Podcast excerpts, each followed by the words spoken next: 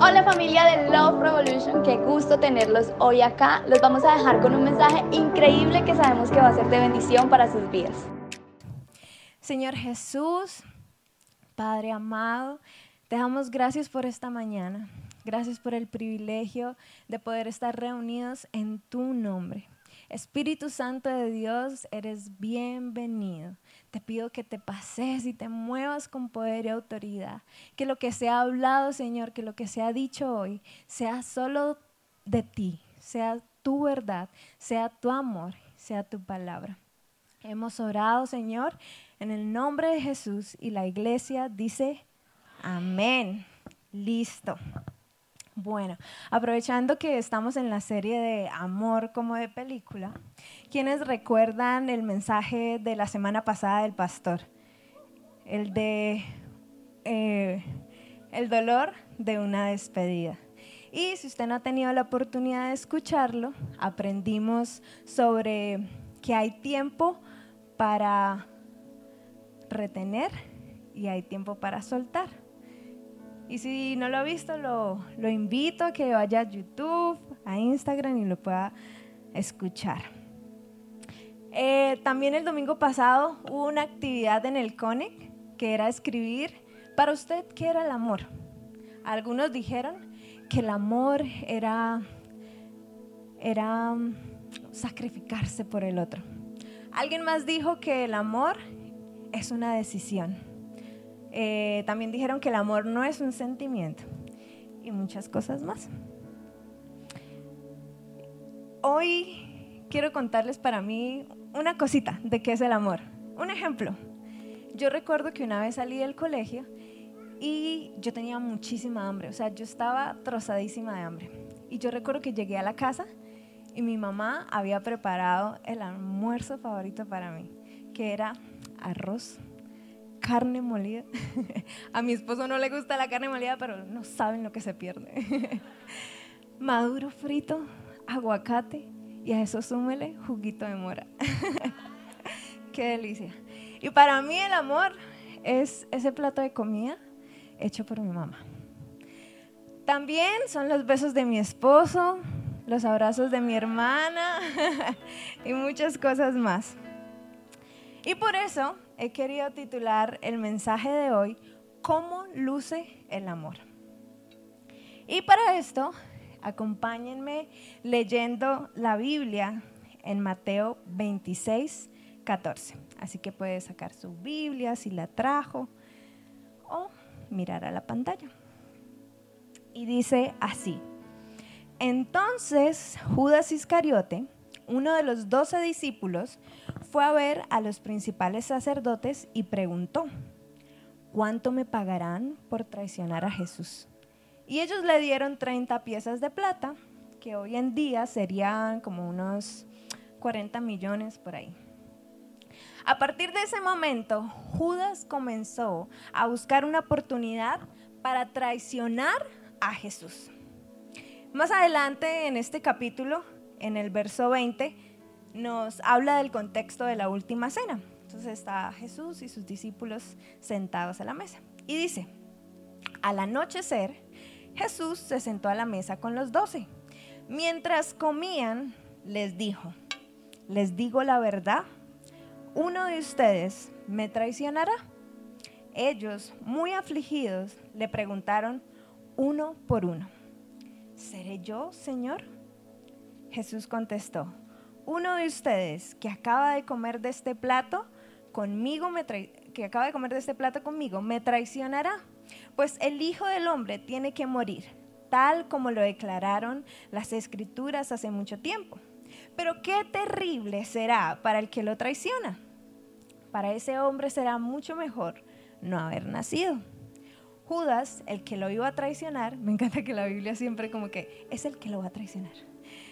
También preguntó, ¿seré yo, rabí? Y Jesús le dijo, tú lo has dicho. Y un poco más adelante, en el verso 47, dice, mientras Jesús hablaba, llegó Judas, uno de los doce discípulos, junto con una multitud de hombres armados con espadas y palos. Los habían enviado los principales sacerdotes y los ancianos del pueblo. el traidor, Judas, había acordado con ellos una señal. Sabrán a cuál arrestar cuando lo salude con un beso. Entonces Judas fue directamente a Jesús. Saludos, rabí, exclamó, y le dio el beso. Jesús dijo, amigo mío, adelante, haz lo que viniste a hacer. Entonces los otros agarraron a Jesús y lo arrestaron. Increíble, ¿no? Qué fuerte. Y quisiera que nos pusiéramos en el lugar de Jesús por un momento. O probablemente ya hayamos estado en el lugar de Jesús o en algo similar.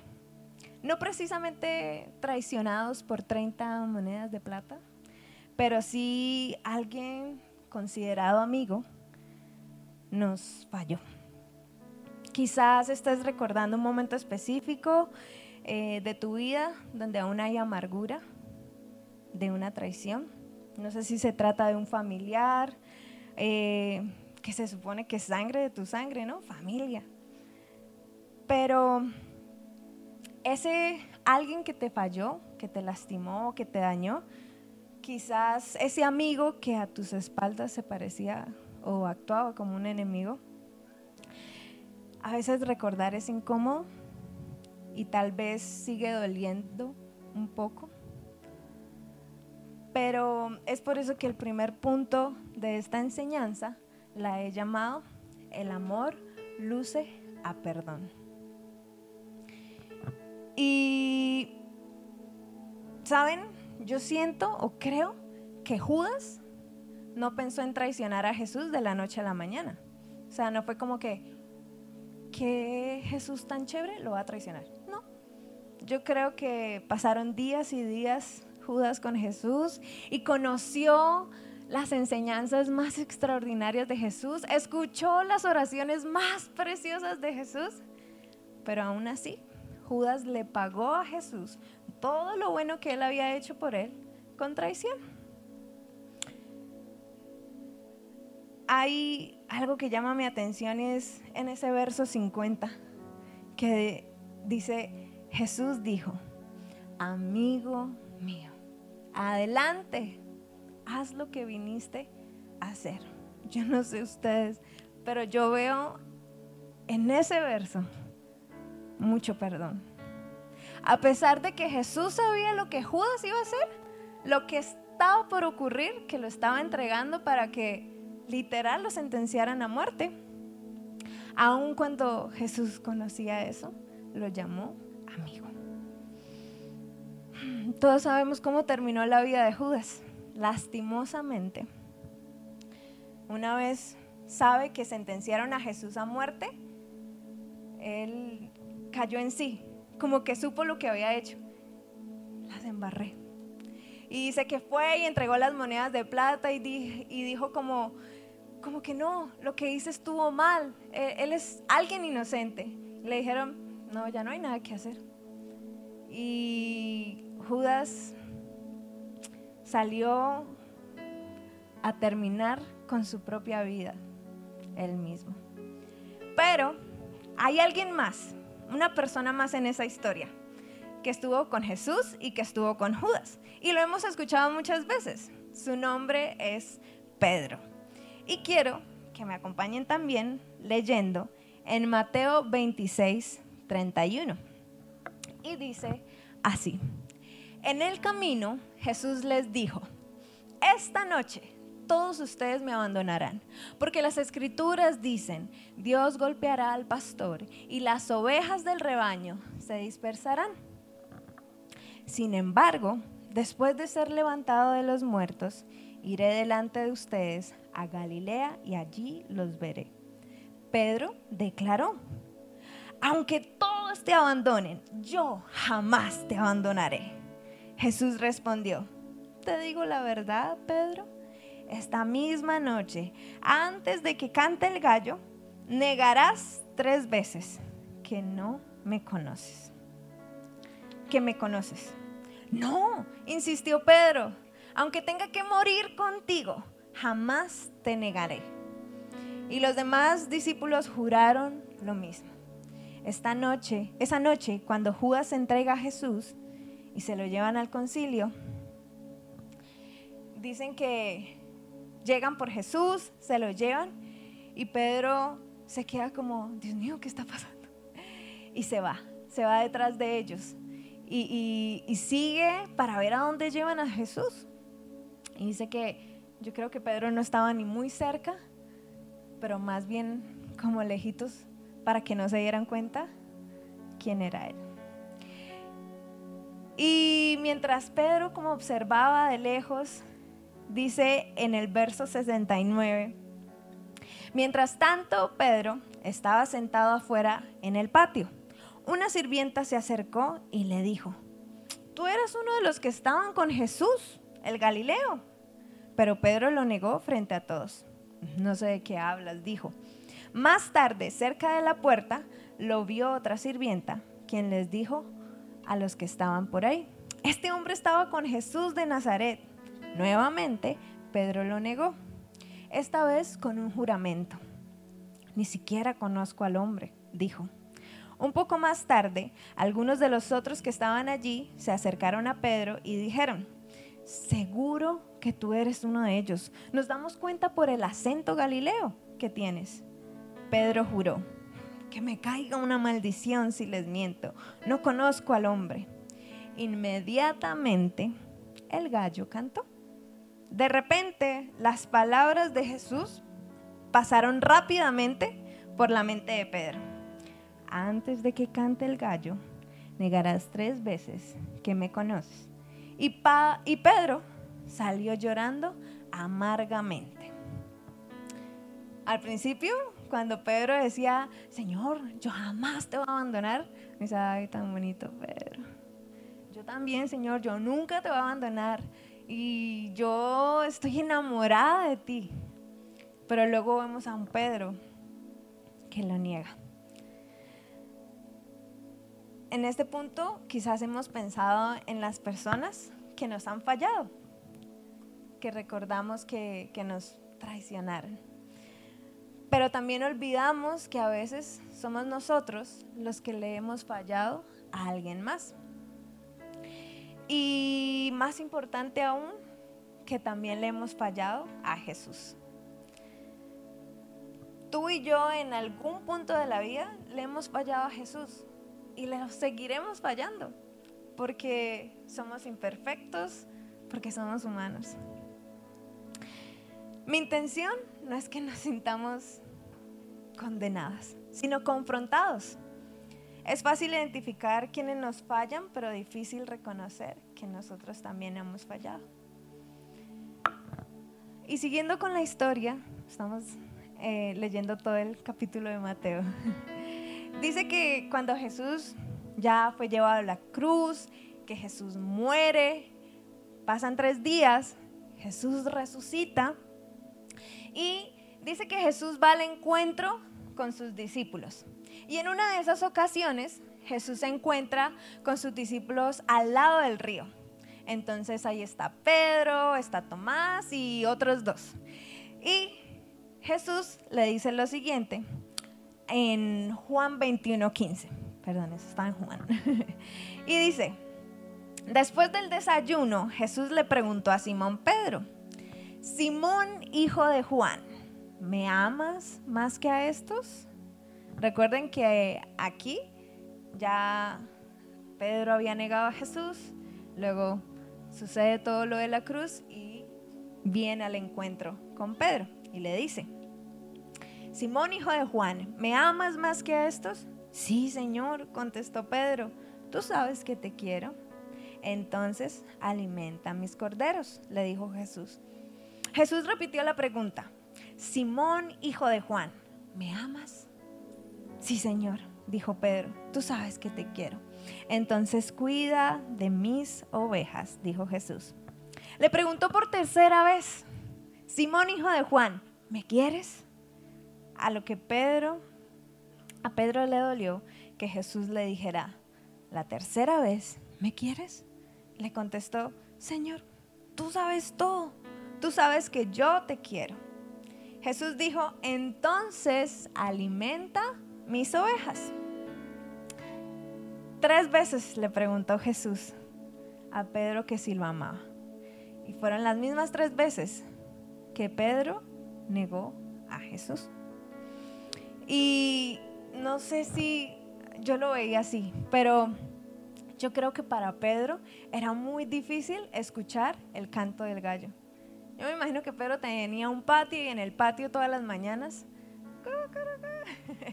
cantaba el gallo. Y se pueden imaginar el dolor que había en el corazón de Pedro porque le recordaba que él le había fallado a Jesús. Era como un recordatorio de, voy a, a regalar ese gallo. Voy a regalar porque siempre me está recordando todas las mañanas que yo le fallé a Jesús. Y dice, em, yo pensaba en, en cómo termina la historia con Pedro y cómo terminó la historia con Judas. Y les aseguro que la historia de Judas hubiera terminado de manera diferente. Porque a diferencia de Pedro, Judas, en lugar de correr a Jesús, en lugar de haber ido a Jesús después de haberle fallado, Judas fue corriendo y lejos de Dios y se ahogó en su pecado. Muchas, muchas veces decimos, pero yo no fui el que fallé, que me pida perdón él, que me pida perdón ella. Yo no fui. Pero querida iglesia, déjenme decirles que el amor es perdón. El amor luce como perdón. Y donde hay amor, también hay perdón. Para esto quiero pasar al segundo punto de esta enseñanza, que es el amor luce a sacrificio. Y en ese punto quiero rescatar lo que dijimos al principio, ¿no? De que, creíamos que era amor, que amor es una decisión, que no es un sentimiento. Y también quiero decirles que el amor real puede verse, que no se queda quieto sin hacer nada. Una vez más, el amor real puede verse y no se queda quieto sin hacer nada. Cuando pensaba en el mensaje de hoy, meditaba muchísimo en esta parte.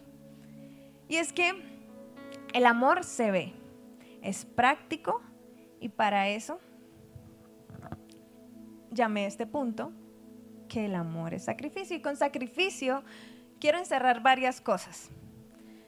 Sacrificio es, puede ser cualquier acto, cualquier cosa que te cueste. Y si tú dices amar a alguien, debe ser lo suficientemente coherente tus palabras con tus acciones. Ejemplo, no es suficiente decir, que amas a tu mamá, que amas a tu papá, pero hace rato no los llamas. O hace rato no pasas tiempo de calidad con ellos.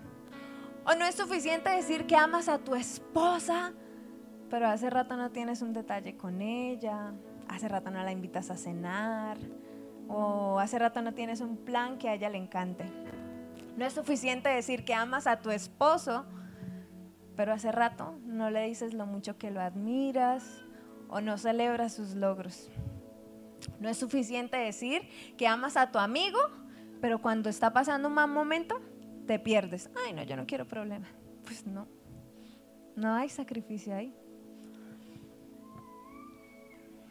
Sacrificarse también es orar, aun cuando no tienes ganas, cuando no tienes ánimo. Y el cristiano más espiritual va a enfrentar esos días donde decir, uy, no quiero orar, qué pereza orar, no quiero leer la palabra, pero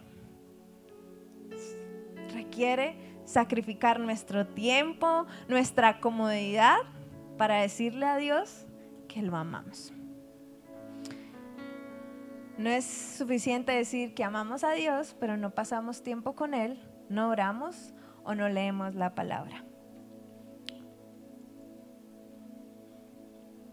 No es suficiente decir que amamos a Dios si no nos duele lo que a Él le duele. La palabra dice que nos encarguemos de las viudas, de los huérfanos, de los ancianos.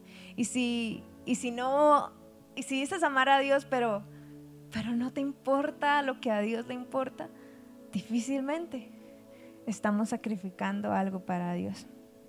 Quiero leerles una frase que impactó mi corazón cuando estudiaba esto. Y dice, en las religiones no cristianas, los adoradores llevan sacrificios a su Dios. Pero los cristianos aceptan el sacrificio de su Dios.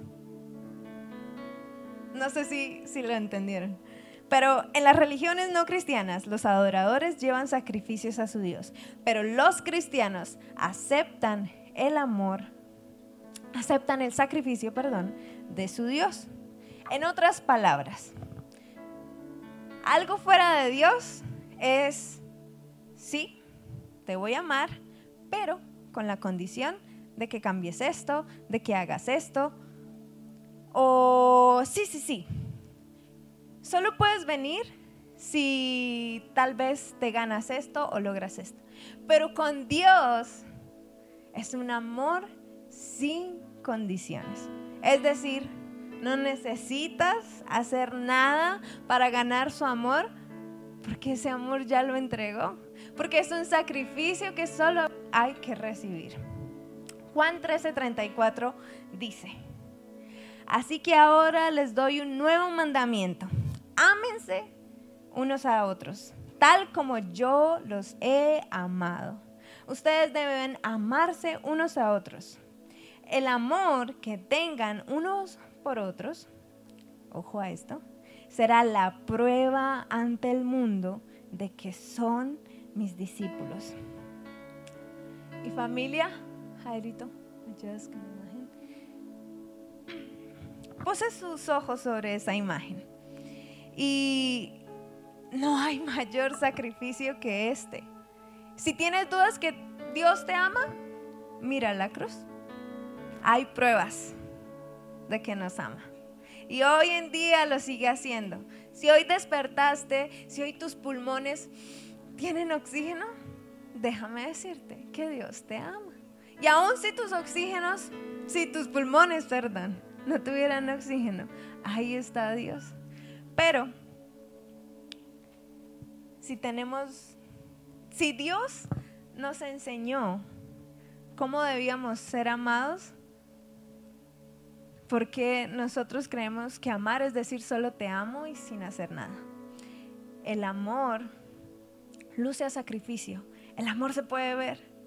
Si dices amar, entonces esfuérzate por ser coherente con lo que dices y con lo que haces. Y quiero pasar al último punto de esta enseñanza que es el amor es Jesús. Y en este punto quiero contarles una breve eh, historia que, que aprendí una vez que leía un documental. Hay una misionera que se llama Heidi Baker. No sé si algunos de ustedes hayan escuchado de ella. Y en uno de sus documentales, esta mujer, ah, les pongo en contexto, Dios la llamó para que fuera a la nación de Mozambique, para que fuera al África y llevar el amor de Dios a esas personas que están en extrema pobreza. Y eh, uno de sus voluntarios, uno de los miembros de ese ministerio, eh, un estadounidense, dice que él viaja hasta Mozambique y empieza a conocer la gente de ese, de ese ministerio, de ese movimiento. Y en esas habían eh, personas refugiadas, eh, habían pastores de iglesias cristianas que se estaban acobijando en ese ministerio. Resulta y pasa que el voluntario que viene de Estados Unidos empieza a escuchar las historias, los testimonios, y empieza a escuchar a un pastor, a un pastor de iglesia. Y este pastor le empieza a contar de cómo fue perseguido, de cómo los grupos armados de, ese país que justamente persiguen a los cristianos porque no creen lo que ellos creen. Y dice que su esposa, sus hijos fueron asesinados. Y no solamente asesinados, sino decapitados. Que su casa, su campo y todo lo que tenían fue quemado, fue incendiado. Familias quemadas. Y dice este hombre que mientras escuchaba esas desgarradoras historias, eh, pasa un momento y luego todos en ese lugar empiezan a adorar, empiezan a alabar y empiezan a cantarle a Dios y agradecerle. Y este hombre decía, un momento, me acaban de contar algo horrible, algo desgarrador.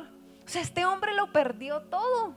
¿Y cómo es posible que pueda haber una adoración tan genuina de él ahora? O sea, es como si todo eso nunca le hubiera pasado. Y decía él que veía un adorador totalmente genuino, que alababa y alababa a Dios. Y le preguntó, le dijo, ¿cómo es posible te haya pasado todo esto, pero aún así estés alabando a Dios? Y este hombre le responde, ¿sabes?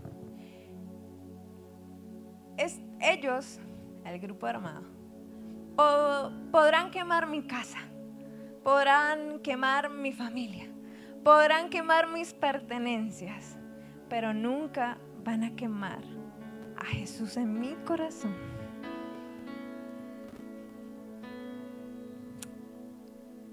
El amor de Dios por ti es más poderoso que tu pecado. Y familia, el, mientras preparaba este mensaje, solo pensaba en que todos los días estamos siendo protagonistas de una historia de amor con Dios. Y que obvio, hay días que no nos damos cuenta o nos cuesta ver lo que Dios está haciendo en nuestra vida. Pero déjenme decirles que Dios es el más interesado en su corazón, en lo que están atravesando, en lo que les duele, en lo que quizás no les han contado a nadie más y que solo se lo guardan ustedes. Dios está trabajando ahí. Dios está en el asunto. Dios está tratando de decirte, yo te veo, yo te escucho. Y no importa lo que hagamos, su amor es más poderoso que cualquier otra cosa. No sé si me quieran acompañar, pónganse sobre sus pies y aprovechemos este momento para decirle al Señor que, que quizás tenías una definición errada de amor o que te cuesta decir que eres amado o que Dios te ama. Cierra tus ojos por un momento si te sientes cómodo, cómoda. Y vamos a orar. Padre precioso, Señor Jesús, te amamos. Te amamos, Señor. Amamos tu presencia. Amamos escucharte. Papito lindo, yo te pido que cada uno de los que estamos aquí, Señor, que cada uno de tus hijos no se vaya siendo igual. Yo te pido, Señor, que con cada uno seas especial, que sea, Señor, tan claro, que tu presencia sea palpable, que tu presencia sea tan evidente para ellos. Señor, yo te necesito. Dile, Señor, yo te necesito. Yo no quiero, Señor, caminar o seguir en la vida medio lleno, medio llena. Yo quiero estar saciada de ti, saciada de tu presencia. Padre precioso, eres bienvenido. Espíritu Santo de Dios, llénanos, llénanos, llénanos. Te necesitamos. Queremos más de ti, Señor. Que si hemos conocido una porción de tu amor, Señor, derrama más, más, más de ti, Padre precioso.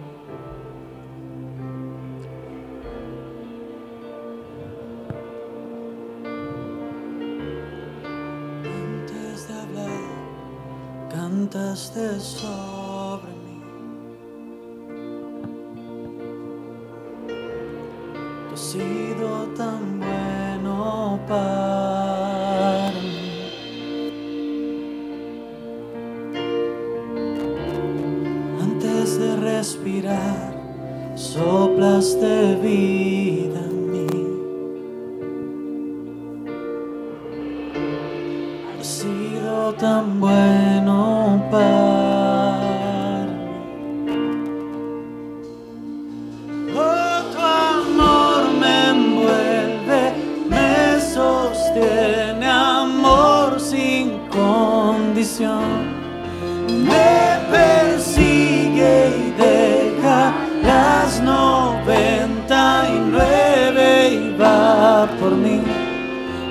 puedo ganarlo ni merecerlo.